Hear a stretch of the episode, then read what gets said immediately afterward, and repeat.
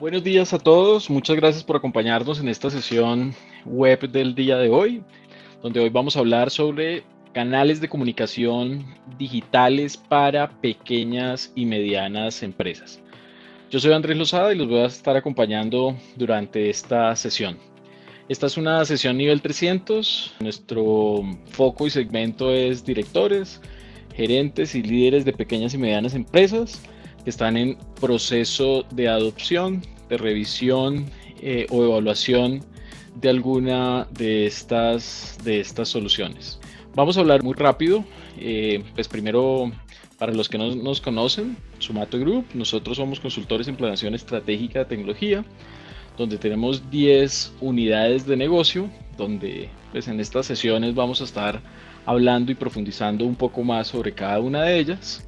Hoy vamos a hablar específicamente de, una unidad de digital y social, donde ah, hacemos precisamente acompañamiento y procesos de consultoría para mercadeo digital, pero aterrizado, materializado en algunas em, herramientas para automatización de estas actividades de mercadeo.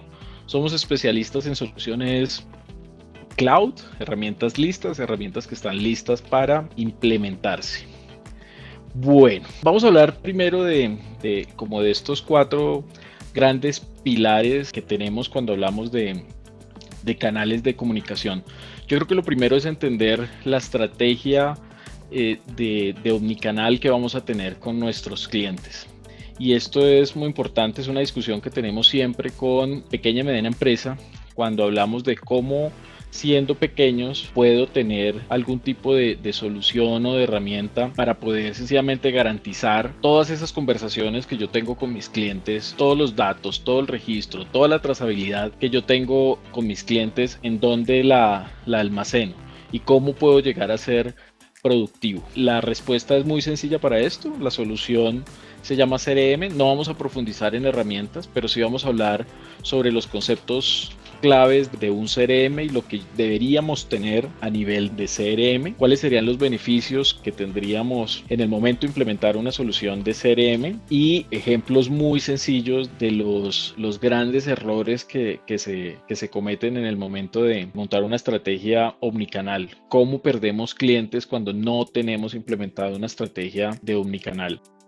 Siempre pongo el ejemplo de las compañías de telecomunicaciones y piensen ustedes en el momento cuando ustedes piden un servicio, ustedes llaman a pedir algún tipo de información y la información que a ustedes les dan por teléfono, en tienda, por la página, en internet, por algún chat, todos esos canales de comunicación que tienen habilitados estas empresas de comunicaciones, la respuesta siempre es diferente. Esto es un error gravísimo, gravísimo. Cuentan con herramientas, pero no está centralizada toda la información para mí como cliente, y aquí es importante que nos, pongamos un poco en los zapatos del cliente, debe ser completamente transparente qué pasa de forma interna en, la empresa, pero yo como cliente puedo llamar a cualquier canal de comunicación, sea chat, página, ir a la tienda en, forma presencial, y la información que me deben dar debe ser exactamente la misma. Punto. No hay nada negociable ni no, no puede existir nada alrededor de eso. Creo que la, la, respuesta ahí, tanto como clientes, como proveedores y como empresas que estamos prestando un servicio a nuestros clientes, la respuesta debe ser simple, sencilla, concreta y debe ser una única respuesta. Eso es lo que vamos a hablar alrededor de la estrategia omnicanal, obviamente materializado en un, en un CRM. Estamos convencidos que todas las empresas deberían tener una solución de CRM Recordemos que este tipo de sesiones y cuando hablamos de herramientas y, estrategias de comunicación digital y hablamos de CRM y planeación estratégica y hablamos de marketing digital, hablamos de transformación empresarial, transformación digital, todo esto suena muy bonito, pero lo único que nosotros en realidad queremos acá es vender más. Punto. Hay muchos discursos románticos alrededor de agencias de mercadeo donde siempre se habla de influenciar todo el proceso de compra, pero más allá de eso necesitamos ser muy puntuales, muy concretos, muy pragmáticos en qué es lo que estamos buscando con la implementación de estas soluciones. Y la respuesta es solo una, venta, mejorar venta, crecer exponencialmente en venta. Todas estas son herramientas de apoyo para vender de una forma mucho más ágil, automatizado, mejorando los costos y los tiempos de todo ese back office y sencillamente generar una mejor experiencia de nuestros clientes o de nuestros usuarios finales. Punto número dos, mensajería instantánea y videoconferencias. Justo por todo esto que estamos viviendo en este momento y por estas restricciones que tenemos, por fin estamos entendiendo la, la importancia por un lado, de tener herramientas que nos permitan mensajería instantánea, videoconferencias, eh, este tipo de llamadas, pero más allá de tener las herramientas, el uso. Tenemos dos casos específicos, clientes que ya tenían estas soluciones, que ya habían adquirido productos de, diferentes fabricantes, ya contaban con estas soluciones, pero los usuarios no lo utilizaban, no lo utilizaban, estábamos pegados a un teléfono y a la reunión cities, como lo llamamos nosotros, ¿no? Programemos reunión, reunión, reunión. Y hoy nos estamos dando cuenta que esas reuniones no eran efectivas, que perdían, perdíamos muchísimo tiempo en logística, desplazamiento, cuando sencillamente con levantar una llamada desde el computador o tener un chat, puedo tener una conversación demasiado efectiva, muy rápida, muy ágil para solucionar pues sencillamente las dudas o, lo que quiera solucionar durante esa llamada.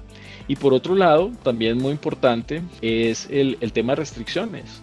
Hoy estamos limitados a salir eh, en este momento a la calle y eh, sencillamente hoy entendimos que sí se puede, sí podemos ser productivos de forma remota, sí podemos em, cerrar negocios, sí podemos hacer presentaciones eh, efectivas de alta calidad de esta forma. Lo que nos faltaba era un empujón ahí a la fuerza para poder entender em, que sí lo podíamos hacer. Este es el segundo punto. El tercero es el gran universo de e-commerce, de este comercio electrónico, de este famoso carrito de compras donde hay, hay que generar una estrategia primero, hay que entender en qué punto estamos, qué es lo que vamos a distribuir. Nosotros somos los fabricantes del producto, somos los dueños de la logística, somos los dueños de la plataforma, qué es lo que nosotros en realidad vamos a, ofrecer y sobre esa cadena en dónde somos buenos. Hay muchas soluciones de e-commerce donde el producto es demasiado bueno, la plataforma es demasiado buena, pero somos muy malos en logística o en distribución. Ahí es donde tenemos que buscar indicadores 100% medibles, reales, que nos ayuden a identificar, en este caso que les estoy poniendo, en este ejercicio que les estoy poniendo, si los números identifican que somos malos en el proceso de distribución, sencillamente porque no tenemos las capacidades, porque no, no está dentro de nuestra experiencia, pues es muy fácil empezar a tercerizar o utilizar plataformas que son especialistas en esto para generar sencillamente ventas sobre lo que yo soy bueno, sobre lo que realmente hace mi compañía. Y por último, ¿cómo nos podemos apoyar en todo este modelo de redes sociales para eh, generar contenido de valor, generar un modelo de seguidores, también generar influenciadores y generar una viralidad para sencillamente replicar un mensaje, replicar un concepto o mostrar sencillamente un producto de forma exponencial. Nosotros somos consultores en planeación estratégica no somos agencia digital, no es nuestro negocio, pero la experiencia que tenemos nosotros es en la medición y en apoyar esto en herramientas que nos permitan tener indicadores reales para tomar decisiones de negocio reales. Eso es lo que buscamos desde Sumato en este acompañamiento. Lo primero, hablar de marketing digital. Yo creo que antes de explorar un poco más todas estas herramientas y canales de comunicación digitales, es importante entender qué es lo que vamos a hacer alrededor de mercadeo. Como les decía hace un momento, ese discurso un poco romántico de las agencias tradicionales se basa en una medición indirecta en una medición donde los consultores pues tenemos una lectura un poco, poco, diferente y ahí chocamos un poco en el campo cuando hacemos estas asesorías en los clientes. ¿Por qué? Porque para nosotros es sencillo cómo debe ser la medición y cuáles deben ser los resultados reales desde una estrategia de mercadeo. Entonces, lo primero que tenemos que entender es cuál es nuestro modelo de negocio. Nosotros estamos vendiéndole a empresas en un modelo B2B o estamos vendiéndole a consumidor final en este famoso modelo B2C. Eso debe quedar clarísimo. Si no tengo claro qué es lo que estoy vendiendo, si no tengo claro cuál es mi audiencia, cuál es mi segmento, pues de ahí para allá no puedo invertir todo el presupuesto que, que quiera en este tipo de herramientas y de canales de comunicación y no voy a ser efectivo. Entonces, lo primero es tener clarísimo cuál es ese modelo de negocio. ¿Vamos a venderle a empresas o vamos a venderle a consumidor final? Cuando yo ya tengo eso definido, llegan los famosos indicadores, esos famosos KPIs, pero asociados a venta. Debe quedar clarísimo que el área de mercadeo es un área de venta, es un área sencillamente de estructuración de productos, de identificar cómo vamos a llegar a nuestros segmentos, a nuestras audiencias cómo vamos a enganchar a esa gente y cómo vamos a cerrar el negocio. Y aquí por eso hago mucho énfasis en este tema de medición directa, donde la gente dedicada a marketing digital, los sofisticados, y cuando ustedes escuchen a alguien hablar, tienen que hablar sencillamente de indicadores exactos, de modelos de conversión de presupuestos exactos a nivel de una medición matemática, donde sé que si invierto tanto, tengo una inversión y un presupuesto para mercadeo, ese presupuesto con estas actividades se van a ver reflejadas. Voy a hacer un reach, que es el primer, el primer paso. Voy a llegarle a tantas, a tantas personas, voy a atraer a otras y de ahí para allá voy a cerrar, que esto es lo importante. Entonces, ahí para cerrar este tema, si alguien nos llega a hablar de mercadeo digital, si alguien nos llega a hablar de canales de comunicación, de estrategia y canalidad, fácil, la pregunta es ¿cuál es la medición? ¿Cómo vamos a medir eso? Cuando hablamos de este modelo que es un poco más sofisticado y está basado en herramientas y en modelos matemáticos, porque es que aquí estamos hablando desde números reales, de inversión, conversión y venta y cierre, pues ya empezamos a hablar de algunos conceptos de medición sobre estas herramientas. Algo que anda por ahí por todo lado ahora son las famosas cookies. Esto es viejísimo, pero ustedes ven cuando ustedes entran a alguna página, él pide autorización para utilizar cookies. Las cookies en lenguaje cero técnico es sencillamente lo que nos permite a nosotros tener el control y la trazabilidad de lo que está haciendo ese usuario dentro de la página, por dónde entró, cuántas visitas tiene, cuáles van a ser las próximas visitas. Voy a tener una medición real de lo que está haciendo ese usuario dentro de mi portal, dentro de mi e-commerce, dentro de mi página web. Entonces, antes de montar todos estos servicios, volvamos a lo primero. ¿Cuál es nuestra estrategia digital? ¿Cuál es nuestro modelo de negocio? ¿Y cuál va a ser nuestra medición? Cuando hablamos de estrategia, debe quedar clarísimo cuál va a ser la estrategia a nivel de retención, adquisición y monetización. Suena muy sencillo, pero lo que realmente debe generar una estrategia de mercadeo digital todo este modelo de conversión, cómo se va a ver reflejado en retención, cómo vamos a monitorear y vamos a poder entregar indicadores reales de esos usuarios que están haciendo compras recurrentes, que si nos metemos un poquito en el, modelo financiero, pues no hay nada mejor que un modelo recurrente. Es preferible siempre tener muchos usuarios de un dólar pero que todos los meses nos están comprando y están generando una transacción que tener un famoso big deal, un negocio grande que también obviamente nos sirve ese número, pero genera un riesgo y un modelo de flujo de caja que nos puede impactar. Entonces, devolviéndonos, ¿cuál es nuestra estrategia a nivel de retención, adquisición y por último, pues cuáles van a ser esas métricas para monetizar realmente todo mi modelo y toda mi estrategia? Hay un concepto pues donde siempre se habla del famoso growth y, y cuáles son como todas esas nuevas definiciones que nosotros hacemos pues área de innovación, esa área de creación de nuevos productos. ¿Qué es lo que está haciendo esa área para generar un modelo experimental para sencillamente traer más clientes, traer más ventas?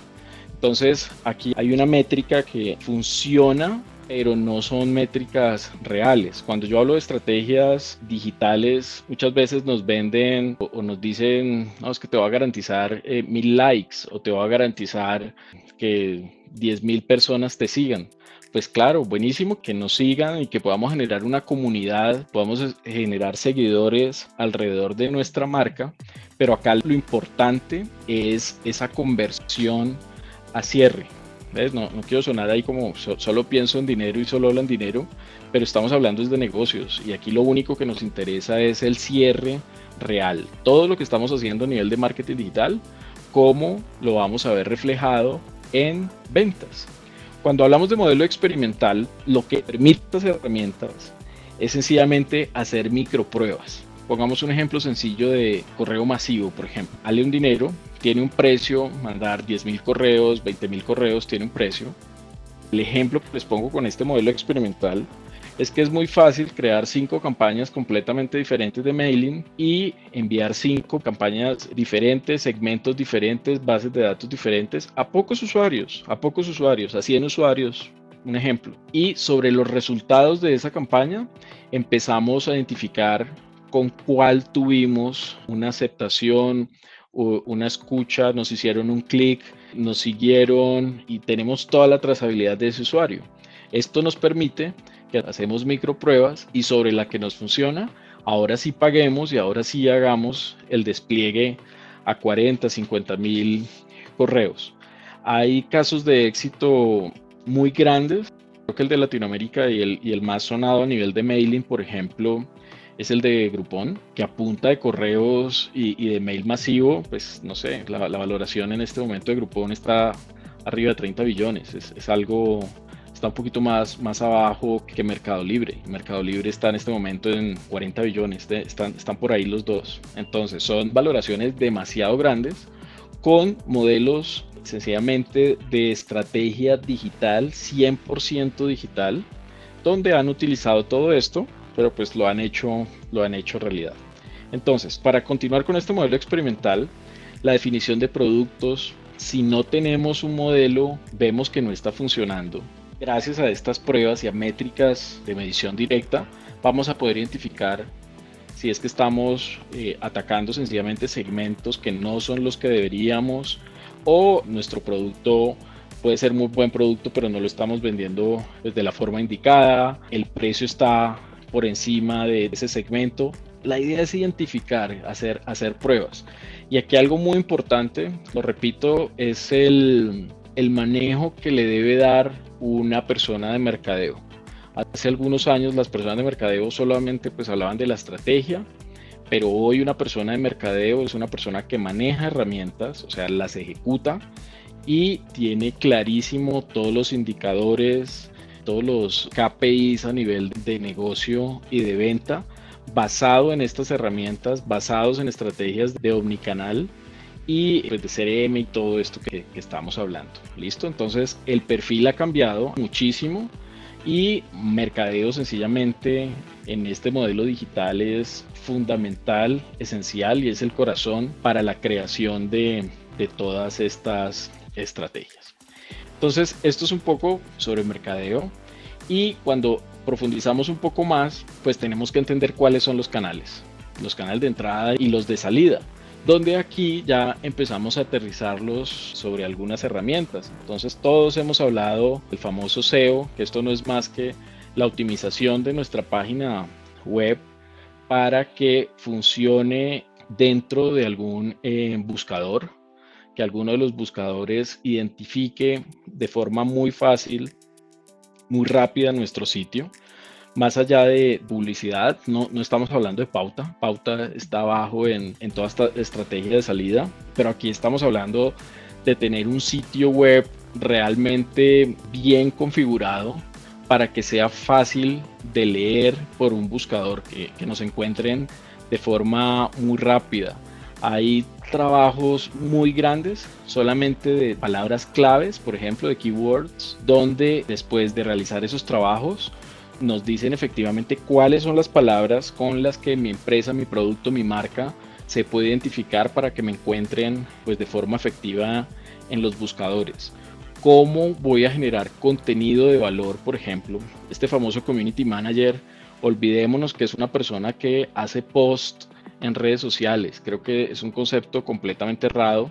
Community Manager es una persona que está encargada en realidad del contenido, que define ese contenido de valor y que empieza con el trabajo obviamente de post y de, de, la publicación de este contenido dentro de las redes sociales. Lo que está generando en realidad es una comunidad y es una venta que va a llegar cuando la gente ya está enganchada con el producto, ya conoce el producto, hay tanto contenido de valor y gratuito como esto que estamos haciendo acá, por ejemplo, donde la gente de forma gratuita tiene acceso a conversatorios, tiene acceso a contenido de valor y de tanto estar en ese modelo, pues sencillamente genera una comunidad y dentro de esa comunidad pues va a empezar a generar algún tipo de compra o referencia de lo que estamos hablando acá.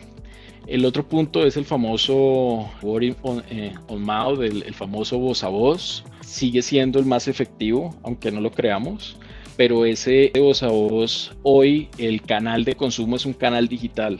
O sea, la gente comparte y hace referencias siempre a nivel digital. Ustedes lo pueden ver en redes sociales cuando alguien dice, ¿quién sabe de bicicletas? y aparecen 20 personas. Uh, mira, me fue muy bien con esta, con este me fue terrible, con este muy bueno el producto, pero se demoró 30 días.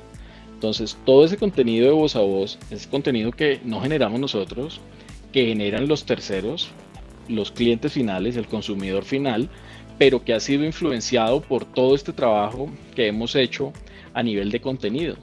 Y el otro punto que sigue es el tema de marca. ¿Cómo estamos nosotros fortaleciendo nuestra marca, cómo la estamos posicionando en redes sociales.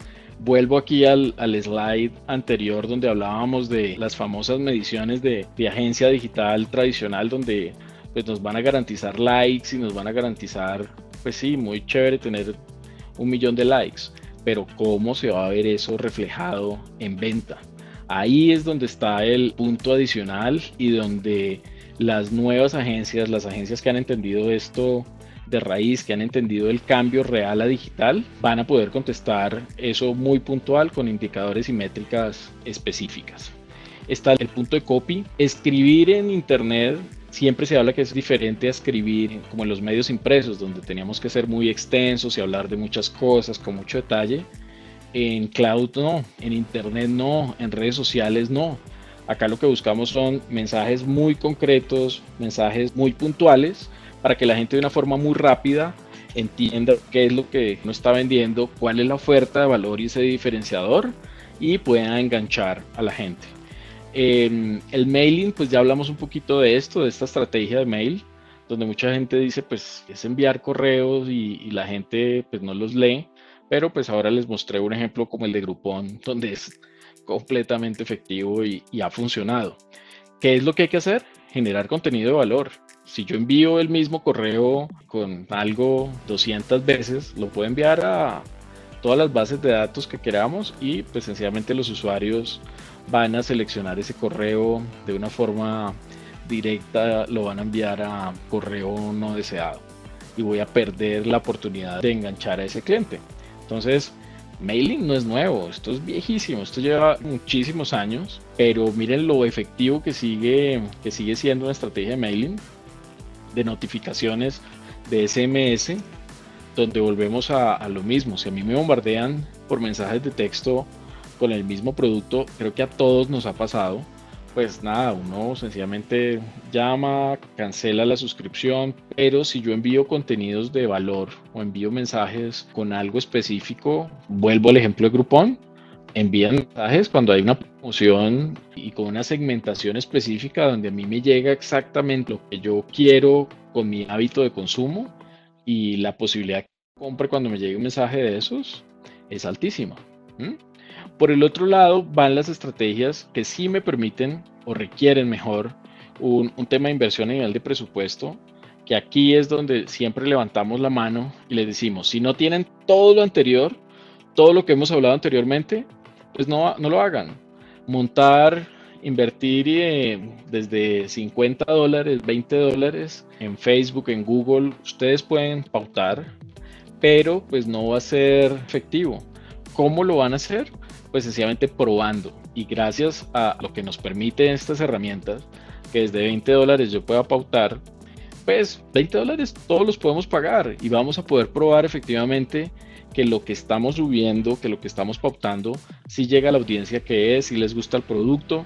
Prepárense para los comentarios en redes sociales. Cuando uno empieza a publicar en redes sociales, también está expuesto a todos los comentarios. No tengo justificación y razón porque cualquier cosa que uno publica ahora, los comentarios que ponen abajo, si uno tiene algún número de seguidores interesante, empiezan a hablar de política, de religión, de fútbol, que son como estas tres cosas que siempre generan conflicto y, y hieren susceptibilidades. Entonces preparémonos para eso, preparémonos para que nos hagan malos comentarios sobre lo que estamos haciendo.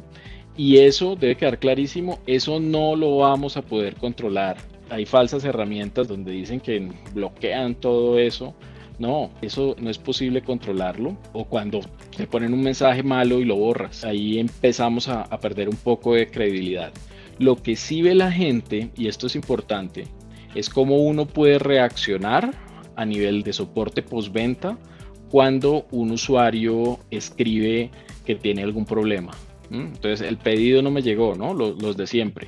Si uno ve que en ese mismo momento que alguien tiene una queja, esto ya se volvió un PQR informal y uno ve que el dueño de la empresa, el área de comunicaciones, contesta de forma inmediata diciendo, mira, Andrés, efectivamente estamos revisando tu caso, ya estamos trabajando en eso, a los 10 minutos por favor prueba, por favor revisa si ya te llegó el pedido, ya te hicimos la devolución del dinero. La gente sí va a ver eso, sí va a ver la respuesta que uno tiene alrededor de redes sociales y eso es muy, muy poderoso, engancha muchísimo a la gente. Aquí no se trata, y esto lo hemos hablado en, en, unas sesiones anteriores, este tema que tecnología y todo lo digital es una caja negra y solamente los que estamos en este negocio sabemos de esto. Eso es mentira, eso es falso y, y siguen vendiendo esa gran mentira a los clientes. Acá los clientes tienen acceso a Internet, tienen un teléfono donde están consultando todo. Entonces el cliente final, el consumidor final, está demasiado enterado de qué es lo que nosotros estamos haciendo, de cómo respondemos. Y eso es lo que sí va a enganchar, como decimos nosotros, o a conectar a ese consumidor final con nuestra marca o con nuestros productos. Entonces preparémonos para esto en redes sociales, preparémonos para esto, preparémonos para tener análisis e indicadores reales de conversión y empecemos a hablar ya de indicadores como el costo de adquisición, cuánto nos cuesta en realidad tener o traer un cliente. Esos indicadores, como les decía hace un momento, deben quedar muy, muy claros. No pueden ser grises, no puede ser gaseoso ahí ese concepto de, pues voy a invertir mil dólares en ads y vamos a ver cómo, cómo nos va. Resumen, hagamos micro pruebas, probemos estas herramientas, hagamos pruebas de 20 dólares, revisemos cómo se comporta en el mercado, sobre eso hacemos un análisis, lo que nos funciona lo mejoramos, lo que no nos funciona lo depuramos y empezamos a ser más efectivo antes de hacer una inversión en ads y en pauta en realidad sobre estas plataformas. Entonces, esto era lo primero para ahora sí hablar de esta famosa estrategia omnicanal. Como les decía hace un segundo, pues todas las empresas, sin importar el tamaño, deberían tener un famoso CRM. Y esto no es más que una herramienta pues, que me permite centralizar toda la información de mis clientes. Tengo la integración y la trazabilidad de todos los correos electrónicos, sin importar si fui yo el que le envió un correo, fue un vendedor, fue alguien de tienda, de alguien que pertenezca a la organización en el momento en que yo tenga que atender al cliente, voy a entrar a la herramienta y voy a ver qué fue lo último que le enviaron al cliente, qué fue lo que está pendiente con el cliente, qué pasó con la orden, qué pasó con el caso de soporte que pidió el cliente, con la devolución, con todo el tráfico que tiene el cliente. La centralización de los documentos del cliente, ya todos los CRMs mínimo todos tienen pues tres módulos, uno de ventas, uno de mercadeo y otro de servicio. Entonces tenemos una herramienta demasiado poderosa.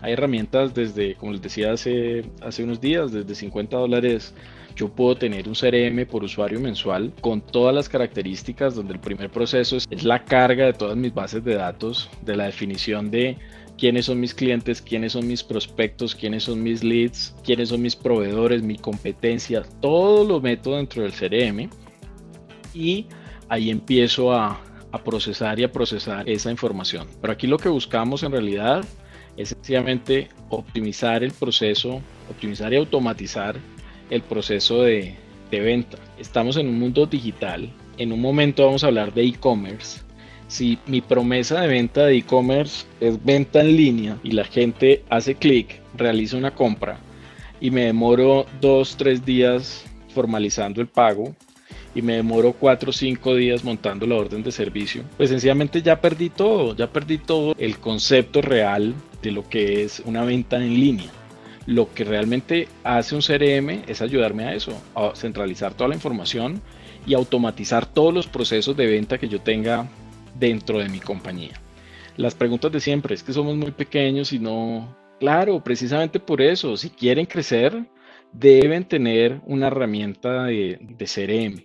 Es importantísimo que tengan claros los beneficios de una herramienta, que ustedes tengan los contactos, las bases de datos, a quién le voy a hacer el masivo, todo el proceso de prospectación, cómo se está haciendo, cómo se va a hacer, cómo voy a calificar a mis futuros leads. Ese es el gran valor. Cómo voy a cargar todos mis productos y soluciones dentro del CRM para que con un clic pueda armar una orden y se pueda disparar todo el proceso de back office para que atiendan al cliente. Los que estamos en ventas tenemos que estar en ventas. Suena muy feo y hay algunos clientes que a veces no lo entienden, pero si uno está en venta, como lo hablan los libros de ventas y metodología Sandler y todo esto, si nosotros somos hunters, nosotros vamos cazando en este momento, cerramos un cliente y seguimos con el otro y seguimos con el otro y seguimos con el otro. Tan pronto cerremos la venta, en el CRM la damos como cerrada, montamos la orden y automáticamente debe haber alguien por detrás que sea el encargado de la operación. Yo no puedo vender y operar y administrar y dar soporte y llevar el café, eso es imposible. Entonces tengamos clarísimo que esto no es solo herramienta, sino todo el modelo que estoy armando alrededor de un CRM. Lo interesante de estas herramientas es que ellos ya tienen definidos sus pasos y cuando uno adopta estas metodologías de venta se da cuenta que ese proceso de calificación sí sirvió. Uno se da cuenta que uno invertía demasiado tiempo en algún cliente que de pronto, pues con esto es tan emocional, uno siempre espera que no, es mi amigo, eh, yo lo conozco, él me va a comprar. Falso, mentira, chao emociones. Aquí vamos a hablar es sobre calificaciones reales de nuestros clientes, de oportunidades reales y cuáles son las tareas que yo tengo que hacer para cerrar, cerrar y generar un nuevo negocio.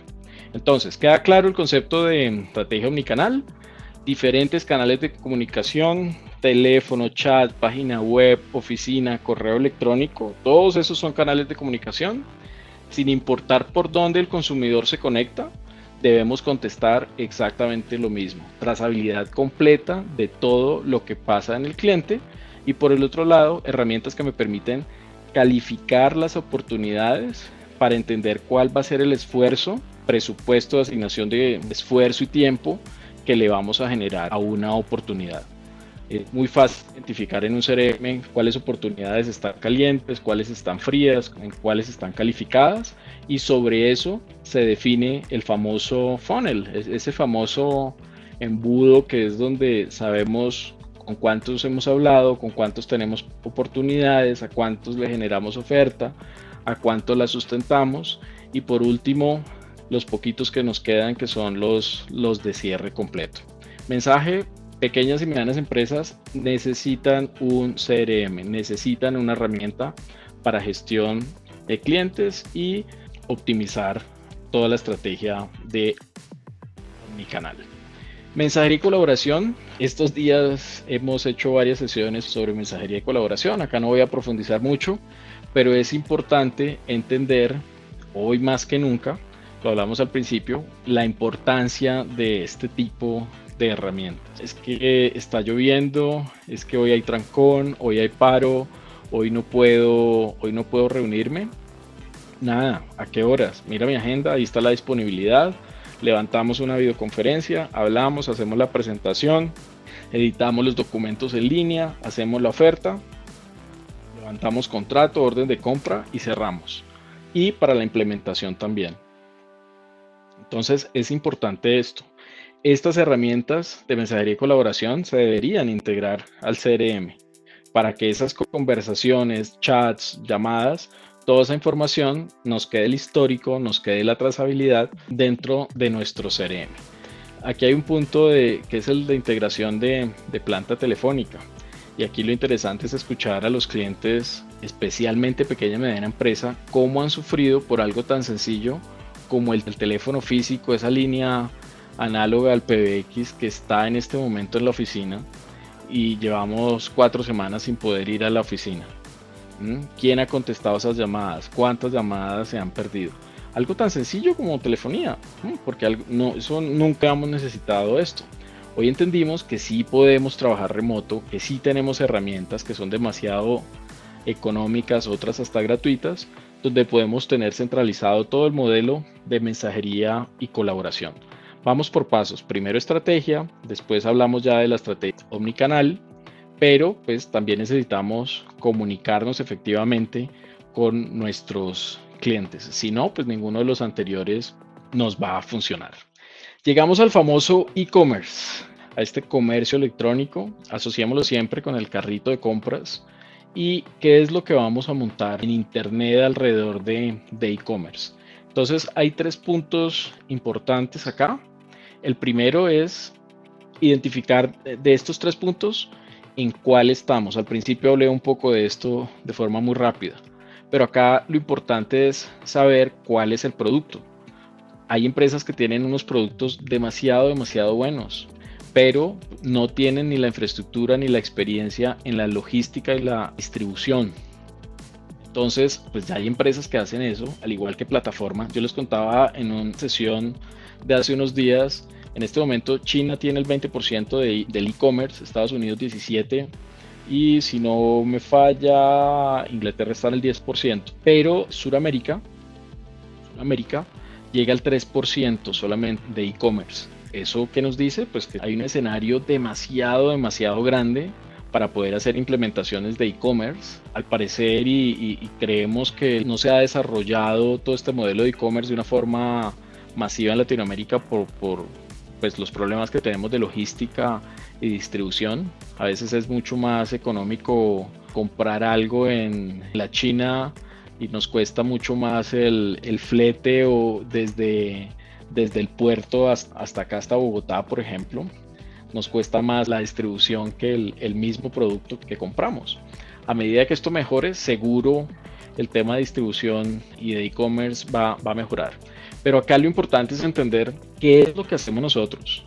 Entonces, si tenemos producto, pues hay que definir ese producto y armar un modelo para empezar a comercializarlo. Si el proceso de logística y distribución es propio o es tercerizado, pero hay que sencillamente optimizar este modelo de logística. Y aquí algo importante es que cuando uno tiene tercerizado la distribución, es, aunque yo la tenga eh, tercerizado, pues el producto es mío, la empresa es mía, la marca es mía y yo soy el responsable de garantizar que al cliente final le llegue. Esas respuestas que le dan a uno cuando uno compra, hay un par de almacenes de cadena acá que son espectaculares, donde uno compra y en el momento que uno paga uno llama y le dicen no, ya no es con nosotros, tiene que hablar con, con la empresa Tata Logistics, que es la que hace todo el proceso de logística y entrega y el soporte y la garantía es con otro entonces, eso es grave. No se hacen responsable de todo el, proceso. Y uno como consumidor final, pues para uno debe ser completamente transparente. ¿Quién me lo vende? Estar con solo y únicamente con persona y con esa empresa. Entonces, clave el modelo de logística. Y por último, el uso de la plataforma. Hay empresas que tienen las tres. Son demasiado buenos en producto, tienen una infraestructura demasiado grande para logística y distribución y también pues tienen, si son demasiado buenos, eh, pues deberían tener su plataforma interna. Para pequeña y mediana empresa, que funcionan muy bien, muy bien. Depende del producto. Hay unas plataformas que tienen mejor acercamiento, mejor distribución sobre algunos productos. Pero pues ahí les dejo como las más grandes en este momento. La que tiene más crecimiento eh, pues sin lugar a duda Amazon, me faltó por aquí Alibaba en China. Eh, para Latinoamérica, eh, Mercado Libre, nada que hacer, Mercado Libre está creciendo exponencialmente. Shopify, Etsy son plataformas que están listas y yo sencillamente pongo mi, mi, producto, no tengo que hacer nada. Esas plataformas ya tienen pasarela de pagos, ya se encargan de absolutamente todo, pero pues obviamente me cobran un, un fee por eh, subir mis productos. Si yo quiero dar el siguiente paso, pues tengo que montar una plataforma propia. Hace poco vi algo bien interesante sobre la segmentación por, fabricante y para pequeña y mediana empresa, eh, nada que hacer, el más popular es, WooCommerce. Eh, posiblemente porque está montado sobre WordPress, pero tiene una cantidad de usuarios pues increíble. ¿Cuál es el problema de este tipo de plataformas? Que cuando yo estoy montando un e-commerce, recordemos que estamos montando por debajo una pasarela de pagos y esa pasarela de pagos tiene datos de tarjetas de crédito y datos de los usuarios. Entonces, cuando se montan estas plataformas propias, y en este en conversatorio que vi hace unos días, hablaban de esta cantidad de sitios, pero el 90% de los sitios no tenían un, modelo de seguridad, de, de, certificación PCI, de algo tan sencillo como un certificado digital, que eso cuesta 100 dólares. Entonces, pues toda esa información queda en texto plano y es muy fácil capturarla. Entonces, si yo me meto a montar mi plataforma propia, pues debo tener clarísimo que voy a manejar información sensible de los usuarios y debo hacer una inversión a nivel de, seguridad y de pasarela de pago. Ya hay unas pasarelas de pagos acá en Latinoamérica que funcionan muy bien, que ellos se encargan de todo el, pues todo el proceso de seguridad y, y las certificaciones y las transacciones y ellos se encargan de eso pues obvio nos van a cobrar un fee, pero es que aquí lo que hay que pensar es eh, la pérdida real y el impacto real que yo tengo cuando eh, alguien va a comprarme y no va a abrir la página o es demasiado lenta la página, se demora muchísimo, no me carga la pasarela de pagos, voy a pagar, no, es que solamente se puede con tarjeta de una marca, de las otras no, o solamente se puede con crédito, no puedo con débito.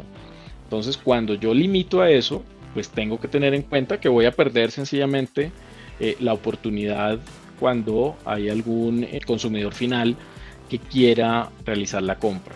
Hay unas métricas muy, muy, muy interesantes alrededor de e-commerce, donde te dice, mira, cada segundo que no abre el sitio puedes perder.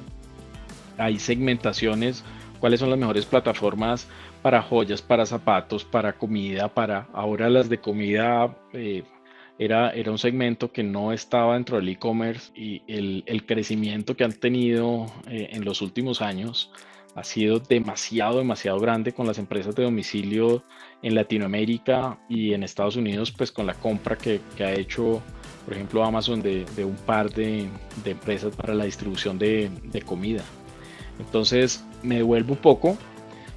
Cuando nos montamos en este modelo de e-commerce, importante definir la plataforma. Depende de lo que yo venda, pues ya hay plataformas listas, no nos compliquemos la vida, ya hay plataformas listas que tengo que pagar un fee, sí, pero me desentiendo de todo la, la, operatividad de logística de la plataforma, de se me cayó el sitio, de los servidores, del pago, de la nada.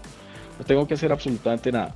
Tengo que montar mi catálogo de productos, cumplir con la calidad y con lo que estoy diciendo ahí, eso es, es, es muy importante. Agregar mi cuenta para que me consignen y encargarme de stock, de ese inventario, pues para garantizar que, que, lo que yo pongo en la página sí, sí es correcto. Si tengo un nivel de madurez un poco más grande, pues plataforma propia. Podemos empezar con algo muy sencillo. Hay plataformas Adobe compró eh, Magento, está WooCommerce y ya somos muy sofisticados y tenemos un presupuesto interesante, pues podemos hablar de los grandes, podemos hablar de lo, lo que se puede hacer con IBM Websphere alrededor de e-commerce, podemos hablar de lo que hace Oracle, podemos hablar de lo que hace SAP con Hybrids, ya son proyectos muy grandes, muy estructurados donde requieren de, de, unas capacidades de infraestructura tecnológica y de equipo para que administre eso pero esto no lo da el negocio. Aquí lo importante es entender que, e, es al contrario, no es cuánta plata le voy a invertir a, tecnología o a mercadeo para montar esto, sino cuánto estoy vendiendo y sobre esa venta, pues sencillamente el, presupuesto para crecer a nivel de plataforma tecnológica de mercadeo es cuánto más quieres vender, cuánto más dinero vas a, meter. ¿Listo? Por último, el tema de redes sociales. Entonces, importante pues la publicación, pero contenido, contenido de valor, como les decía hace un momento, si nos montamos en redes sociales, preparémonos para, para todo, para los haters, para, para gente que no le gusta lo que, lo, que, lo que hacemos. Preparémonos para eso, pero preparémonos para generar contenido de valor. Si yo estoy vendiendo en, en redes sociales sin generar contenido, sin generar un, un, identificador, algo de valor para que la gente pues, se enganche con uno, pues es la verdad es muy difícil realizar eso clave las métricas, followers, likes, todo este tipo de cosas en redes sociales son muy importantes, pero debe ser un estudio y un análisis sofisticado para entender cuál es la conversión real de esto. Herramientas de monitoreo de redes, el famoso sentimiento, cómo, cómo nos califican a nosotros nuestros, nuestras publicaciones. Hace un poco el, el ejemplo que les ponía, eh, cómo reaccionan las empresas para ayudar a la gente que tiene algún problema con mi marca o sencillamente que se está quejando, pues eso es con herramientas de social listening donde se están monitoreando todas las redes sociales y todo lo que digan de su mato, pues vamos a poder monitorear todo lo que digan, quién escribió, quién, para poder contactarlo y poder ayudarlo, poder gestionarlo. Y por último, el tema analítica. Entonces ahí muchas herramientas gratuitas, hay herramientas más sofisticadas, pero eh, el gran valor de esto es eh, tener la, trazabilidad completa del comportamiento de compra de nuestros usuarios. O sea, de nada nos sirve montar esto si estamos a ciegas y no sabemos quién nos compra, cuál es el producto que les gusta, cuál es el horario, cuál es el tema demográfico. Nos mide absolutamente todo. Entonces, Ahí para cerrar, sencillamente esto es un conjunto de herramientas, es un conjunto de estrategia y un conjunto de eh, el equipo que, que, se encarga de adoptar estas tecnologías y estas estrategias y masificarlas y salir a medios digitales con una estrategia única para vender más. Punto. Es vender más. Lo que estamos buscando aquí sencillamente es vender más. Les agradezco mucho el espacio. Continuamos con esta sesión de todos los jueves, 11 de la mañana, para contarles un poco más sobre nuevas tendencias, tecnología, algo de negocios y sencillamente contenido de valor para todos ustedes. Muchas gracias, terminamos aquí y continuamos con la sesión de preguntas y respuestas. Muchas gracias.